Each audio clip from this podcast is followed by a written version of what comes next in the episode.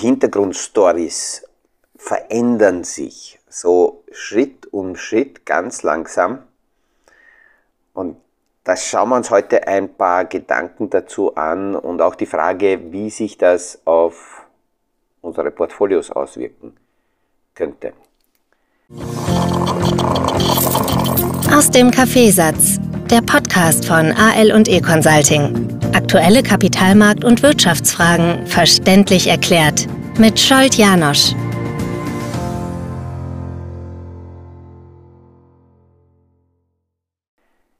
Wir haben jetzt noch gerade die, die, die ja, vergangenen Wochen, Monate lang immer die Inflation im Fokus gehabt und äh, haben wie die Maus auf die Schlange gestarrt, wann endlich die Inflation ihren sogenannten Peak erreichen wird. Und das wird jetzt auch gefeiert, nachdem sehr viele Daten rauskommen, wo es also sichtbar wird, dass die Inflation äh, zurückgeht und ihren Spitzenwert erreicht hat, dass nicht nur in Amerika, zugegebenermaßen in Europa ist es noch nicht so weit, aber auch da sind die Hintergrundzahlen, die zeigen, dass so in, einer, in einem halben Jahr in etwa die Inflationssenkung tatsächlich die Preiszurückgänge auch bei, den, bei der breiten Masse ankommen werden. Es gibt sehr, sehr viele Menschen, die sagen, ich höre dir zu, ich höre mir Ihre Podcasts an, Herr Janosch. Sie sprechen davon, dass hier manche äh, Hintergrundzahlen darauf hindeuten, dass die Inflation fallen wird. Aber wenn ich dann einkaufen gehe, sehe ich, dass die Preise steigen. Und in Ländern mit schwächeren Währungen überhaupt äh, sind die Preissteigerungen von letzten Jahr auf heuer bis zu 50, 60 Prozent gewesen. Ähm, das verstehe ich, aber dennoch sind die Hintergrunddaten, die wir derzeit sehen, eher fallend. Und das feiert der Kapitalmarkt. Nur während gefeiert wird, fängt man sich an, jetzt schon zu kratzen und zu sagen, naja, okay, die Preise gehen runter, aber wie weit gehen sie runter? Wenn die Preise zu weit runtergehen, das wollen wir dann auch wieder nicht. Und damit wird eine nächste Phase aufgemacht und wir werden sehen, dass, die, dass das Narrativ sich ändert, dass die Kommunikation sich ändert, dass die Headlines sich ändern werden. Und so wie schon ein paar Mal angesprochen, 2023 nicht mehr die Aktivitäten der Notenbanker so entscheidend sein werden, sondern eher die Frage, was macht die Wirtschaft, was machen die Unternehmen, was machen die Umsätze, was macht der Konsument, was machen die Gewinne? Und eben wie weit kühlt die Wirtschaft ab, ob wir tatsächlich da jetzt eben in die nächste Phase und in die Rezession hineingehen. Ähm, ich habe auch darüber gesprochen, dass sehr viele Unternehmenslenker derzeit die Arbeitsplätze noch quasi schützen, weil sie wissen, wie schwer es ist, wieder äh, Mitarbeiter einzustellen, wenn man dann haben will. Druck kommt derzeit eher von den Kapitaleigentümern, also bei Unternehmen, wo sehr große Kapitalgesellschaften nicht operativ im Tagesgeschehen sind, sondern nur als Eigentümer da sind, die beginnen Druck zu machen. Das sieht man dann bei den ganz, ganz Großen auch, zum Beispiel ein riesen Hedgefonds, DCI, hat mit ungefähr 6,5 Milliarden Dollar Wert die größte Aktienposition von Alphabet, von Google. Und die machen Druck, dass ähm, Alphabet unbedingt die Fixkosten und die Personalkosten senken muss, weil sonst ihre Margen und ihre Rentabilität zusammenbricht. Und das ist etwas, worauf der Kapitalmarkt ja auch wartet und, und die Wall Street wartet, dass möglicherweise im Moment noch mit den höheren Kosten und niedrigeren Umsätzen die Margen und die Prognosen, die Gewinnaussichten der Unternehmen zu hoch sind die Kapitaleigentümer wollen das natürlich nicht akzeptieren und sagen, okay, die Margen müssen hoch bleiben, dafür wollen wir äh, Fixkostensenkungen haben. Bei Twitter sehen wir das auch, dass dort auch mit der Machete durchmarschiert wird, wobei das eher ein, ähm, ein Resultat dieses Desasters ist, was der Elon Musk dort anrichtet. wenn man den Elon Musk sich anschaut, dann fällt mir immer wieder nur ein, dass die Grenze tatsächlich zwischen Genie und Wahnsinn hauchdünn ist. Der Typ benimmt sich wie, wie wenn er auf Drogen wäre. Auf der einen Seite äh, ähm, führt er sich bei Twitter auf und jeder äh, schüttelt nur, die, die, äh, schüttelt nur den Kopf und verdreht die Augen, was da passiert. Gestern oder vorgestern hat eine große Mediaagentur, die größte weltweit, die Group M, eine Warnung ausgesprochen an seine Kunden, dass sie bei Twitter keine Werbung schalten sollten weil es dort äh, interne Probleme gibt, Compliance-Probleme gibt. Ähm, vor, vor noch einer Woche hat der Elon Musk allen Kunden, die sich von Twitter abwenden, gedroht und damit versucht, irgendwie Umsätze zu retten. Also wahnsinnig. Und das Interessante ist, hier bei Twitter führt er sich extrem auf und bei SpaceX, sein äh, Weltraumunternehmen, dort sammelt er jetzt in der aktuellen Phase sehr viel Kapital von Investoren ein. Das Unternehmen wird derzeit bewertet mit ungefähr 150 Milliarden Dollar. Man muss dazu sagen, dass das Unternehmen am Jahresanfang mit ungefähr 125 Milliarden bewertet wurde und jetzt 150 Milliarden. Das heißt, er hat in einem Bärenmarkt, in einem Jahr, wo fast alles nach unten gegangen ist, 25 Milliarden Dollar neues Kapital aufgestellt. Also wie gesagt, die Grenze zwischen Genie und Wahnsinn hauchdünn, aber unberechenbar. Man weiß gar nicht, was so als nächstes daherkommt. Ich habe vorhin gesagt, auch aus China kommen äh, äh, immer mehr Signale, dass die Inflation ihren Spitzenwert erreicht haben dürfte. Die Immobilienpreise fallen, sind auf einem Tiefswert seit sieben Jahren. Die Immobilienfirmen bekommen zusätzliche Liquidität. Da haben wir gestern darüber gesprochen, diesen 16-Punkte-Plan Sobald man die Details sieht, ähm, werden wir das auch einmal zerlegen. Südkorea meldet fallende Immobilienpreise, Amerika meldet fallende Immobilienpreise. Das heißt, wir haben querbeet in der Breite auf dem Immobilienmarkt sichtbar nicht mehr die sehr starke Nachfrage, die die Preise nach oben treibt. Und wir kommen noch nicht aus der Sache raus, weil das zu kurz wäre, um kurz FTX oder aus der Kryptowelt zu erwähnen. Die, äh, Im Moment werden die Probleme so langsam nicht direkt beim Unternehmen, sondern bei den Investoren rundherum sichtbar. Nach der Reihe kommen Unternehmen raus, die melden und die melden müssen, ähm, aus, der, aus der transparenten Welt melden müssen, wie viele waren bei FTX. Aus der Kryptowelt hört man sehr wenig, dort herrscht weiter die Intransparenz vor. Ähm, es ist dann eher so, dass in der Kryptowelt Fakten erst das Bewusstmachen, dass ein Unternehmen betroffen ist, weil die dann illiquid sind einfach. Das Hauptproblem ist weiterhin bei FTX ähm, Alameda, diese Tochtergesellschaft, die Tochter-Hedgefondsgesellschaft. Warum? Weil es sich jetzt herausstellt, dass diese ähm, Tochtergesellschaft von FTX bereits im Sommer Konkurs hätte anmelden müssen und hier Samuel Bankman Fried eine ähm, Insolvenzverschleppung äh, gemacht hat, damit, dass er Kundengelder genommen hat und mit Kundengeldern einfach versucht hat, Alameda hier weiter am Leben zu halten. Das, da braucht man gar nicht diskutieren, das ist ein Verbrechen. Das heißt, die, die ideale Lösung für den wäre eigentlich, dass er ins Gefängnis geht. Es gibt schon mehrere Stimmen, die sagen, er möchte jetzt irgendwelche Aktionen setzen, damit er dann eine dementsprechende für sich vielleicht günstigere Version aushandeln kann mit den Behörden. Er sitzt noch immer auf Bahamas und von dort aus ähm, ja, äh, äh, versucht man hier aufzudecken, was wirklich passiert ist. Wie groß die Ansteckungsgefahr rundherum ist, ist noch immer nicht ganz klar. Es gab ja in dieser turbulenten Phase der letzten Woche auch einen Hackerangriff es sind zig Millionen, zig hunderte Millionen an äh, Krypto-Tokens verschwunden, überwiegend in Ethereum. Das ist deswegen spannend, weil die Hacker vermutlich diese äh, Coins nicht behalten wollen. Die werden irgendwann verkaufen. Das ist auch ein Verkaufsdruck zusätzlich, wo auch immer das dann auftauchen wird. Und die nächsten Insolvenzmeldungen sind schon rausgekommen. Unternehmen wie äh, Liquid, eine Tochter von FTX oder BlockFi oder äh, Salt Landing oder Genesis Trading oder Crypto.com, die wir hier schon in den letzten Tagen gehört haben. Also da ist die Geschichte noch nicht ausgestanden und so wie schon letzte Woche gesagt, da werden die Wellen, wie wenn man einen, einen Stein ins Wasser geworfen hat, so langsam weiterhin die Kreise ziehen.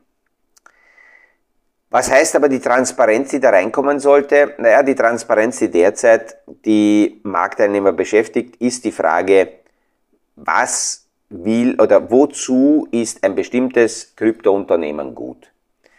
Es ist auch nichts Neues, leider es ist mühsam, das immer wieder zu sagen, aber in der Kryptowelt sind sehr, sehr viele Tokens einfach kreiert worden, um Geld einzusammeln.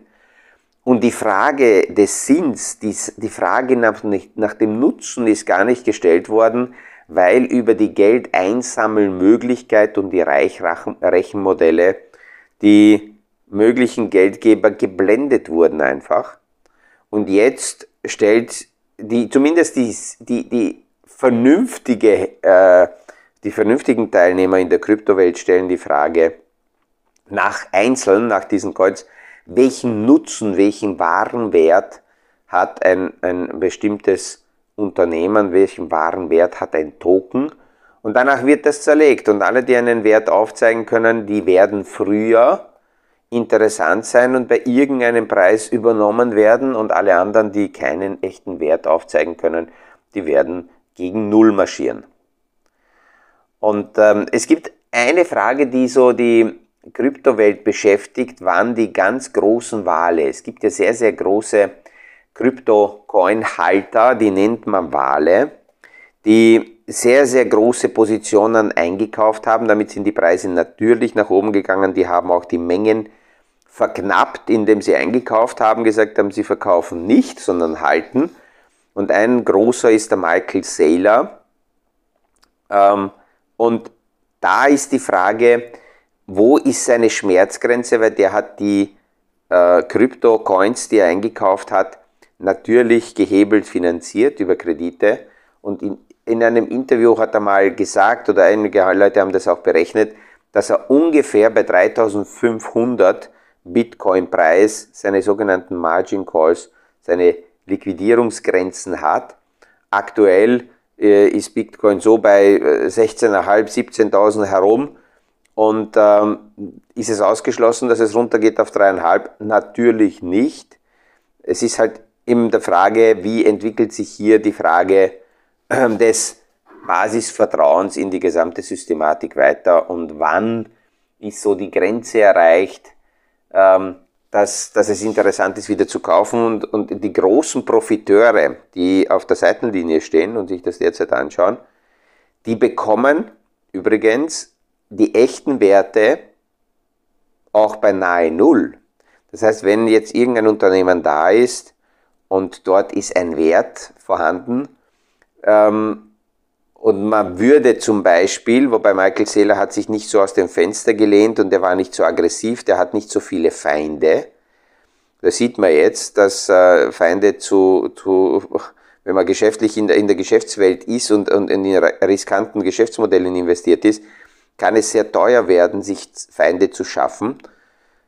Samuel Bankman Fried hat eindeutig etliche Freunde sich geschaff, äh, Feinde sich geschaffen und die äh, lassen ihn, die haben ihn trockengelegt. Die lassen ihn ausbluten. Und äh, Michael Saylor hat das nicht gemacht. Das heißt, die ganz großen ähm, möglichen Retterinvestoren von der Seitenlinie es schaut nicht danach aus, als ob die ihn vernichten wollten und deswegen bewusst die Preise noch tiefer fallen lassen, damit er dann die Margin Calls ziehen muss oder die Margin Calls kommen und deswegen verkaufen muss. Möglicherweise wird es weiter oben schon eine Rettung geben. Wir werden sehen. Und natürlich werde ich hier das auch dementsprechend kommentieren. Worauf man auf jeden Fall aufpassen sollte und speziell die Jüngeren, die hier, hier irgendwo in der, in der ähm, äh, Kryptowelt äh, irgendwelchen Influencer folgen, man muss schon sehr, sehr gut anschauen, warum, warum erzählt jemand davon, dass irgendeine Geschichte gut ist, nur weil jemand viele Follower hat. äh, in den Social Medias heißt es noch nicht, dass dieser Mensch tatsächlich eine fachliche Hintergrundahnung hat. Und eins übersehen noch sehr viele, gegen die Influenza wird es noch dementsprechende Regressforderungen geben. In Amerika sind ja schon Stimmen laut geworden. Der Tom Brady und äh, Michelle äh, Bündchen haben ja Werbung gemacht für FTX und äh, einige Menschen haben deswegen das gekauft oder haben äh, Coins dorthin gelagert, weil sie das, weil sie das äh, beworben haben. Und nicht nur, dass sie selber betroffen sind vom Schaden, jetzt kommen Regressforderungen, weil einige äh, Leute sagen, okay, sie haben uns da reingezogen und sehr viele Influencer haben in dieser Token-Welt übersetzt auf die klassische Finanzwelt Kursmanipulationen und Frontrunning betrieben. Frontrunning heißt, wenn ich äh, heute als Influencer mit irgendeiner Meldung rausgehen will und weiß, das werden die Leute dann kaufen, das heißt die Nachfrage wird steigen und ich positioniere mich vor meinem Bericht schon dort und die Bewegungen der Masse treiben dann meine Kurse nach oben und ich kann hier dementsprechend Gewinne realisieren. Das ist verboten, heißt Frontrunning. Und in diesem Bereich ist das einige Male passiert. Also da wird noch auch sehr viel kommen. Äh, und da sollte man weiterhin sehr, sehr, sehr, sehr kritisch sein. Es gibt ein paar sehr aggressive äh, Influencer, die jetzt sagen, ja, die Situation muss man ausnutzen und jetzt sollte man äh, hineingehen und, und das machen. Vorsicht ist aus meiner Sicht angebracht. Was ist die gute Seite dieser Entwicklung, die wir derzeit haben und der ganzen ähm, ähm, möglichen weiteren Entwicklungen des Marktes? Es gibt von sehr vielen Investmenthäusern Analysen, die die Frage stellen, wenn nach der Inflation wir in eine Deflation gehen und möglicherweise sogar Depression, wie kann sich das an den, an den Portfolios auswirken? Und die positivste Erwartung wird derzeit in sogenannte 60-40 Portfolios gesteckt. Das, äh, das heißt 60% Aktien, 40% Anleihen, solche Mischportfolios. Beide sind im heurigen Jahr extrem nach unten geprügelt worden, von denen wird aber für die nächsten Jahre auch mit steigenden Zinsen, mit höherer Volatilität deutlich mehr Ertrag erwartet. JP Morgan, einer der größten Vermögensverwalter, erwartet hier eine durchschnittliche Renditeverdopplung in diesen Mischportfolios. Ähm, und es gibt, es gibt auch Analysen und Stimmen, die sagen, naja, äh, diese goldenen 20er Jahre, 1920, bevor es Ende 1920 diese Kapitalmarktkorrektur gegeben hat, waren sehr äh, ähnliche Konstellationen, wie wir es jetzt haben. Äh, auch damals gab es einen Krieg, okay, es war ein Weltkrieg, Ende des Weltkrieges, danach kam die hohe Inflation, teilweise Hyperinflation, dann die Pandemie in der Form der spanischen Grippe und dann äh, eine Umkehr in die Deflation, in die Depression. Und in, in dieser Phase ist der Kapitalmarkt förmlich explodiert. Wenn man den Dow Jones Index anschaut, ist der Dow Jones Index bis 1920 eben hinunter. Die Inflation ist massiv nach oben. Inflationswerte zeigen hier monatliche Inflationsentwicklungen 1919 und 1920 in der Größenordnung von 15 bis 20 Prozent monatlich, muss man dazu sagen, um dann komplett zu kippen und 1921, 22 auf monatlich 15 bis 12 bis 15 Prozent Minus zu gehen also in eine Deflation zu drehen. Und parallel dazu sind die Aktien explodiert. Der Dow Jones Index ist von 1920 bei einem Wert von ungefähr 1100 in den Folge 10 Jahren rauf explodiert auf mehr als 6.500, also eine Fünffachung. Und jetzt stellt, kann man die Frage stellen, okay, kann das jetzt passieren? Eine Verfünffachung der, der Märkte und äh, äh, muss man jetzt All-In machen und hinein, weil das wird jetzt super werden. Es gibt Parameter, die dafür sprechen, vorstellen können wir es uns aber nicht. Und aus meiner Sicht ist es sehr gut, dass wir uns das nicht vorstellen können, weil es dann heißt, dass darauf nicht in der breiten Masse gewettet wird. Und meine Empfehlung ist natürlich wie immer, solide eine Portfolioaufstellung zu machen, unabhängig davon, ob solche äh, Visionswetten aufgehen oder nicht. Wenn sie aufgehen, dann ist es gut, dass Teile meines Portfolios dabei sind. Wenn sie nicht aufgehen, dann sollte mein Portfolio trotzdem solide sein und so zusammengestellt sein, dass nicht nur in diesem Wettfall ich ähm, zufrieden bin. Und deshalb kommen wir immer wieder dorthin zurück. Ein ausgewogenes, solides, breit gestreutes, diversifiziertes Portfolio gibt in der globalen Situation die, die, die beste Möglichkeit, um hier ähm, ja, einfach, einfach äh, stabil in diese Marktphase hineinzugehen.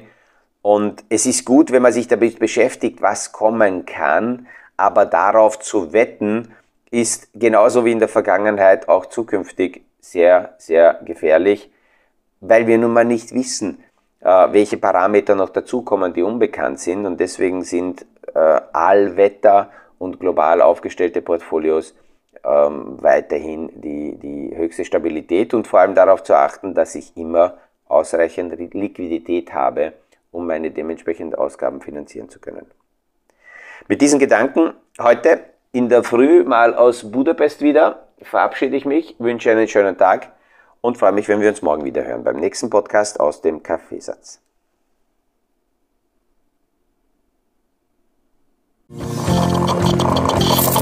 Das war aus dem Kaffeesatz, der Podcast von AL und E Consulting zu aktuellen Kapitalmarkt- und Wirtschaftsfragen, verständlich erklärt mit Scholt Janosch.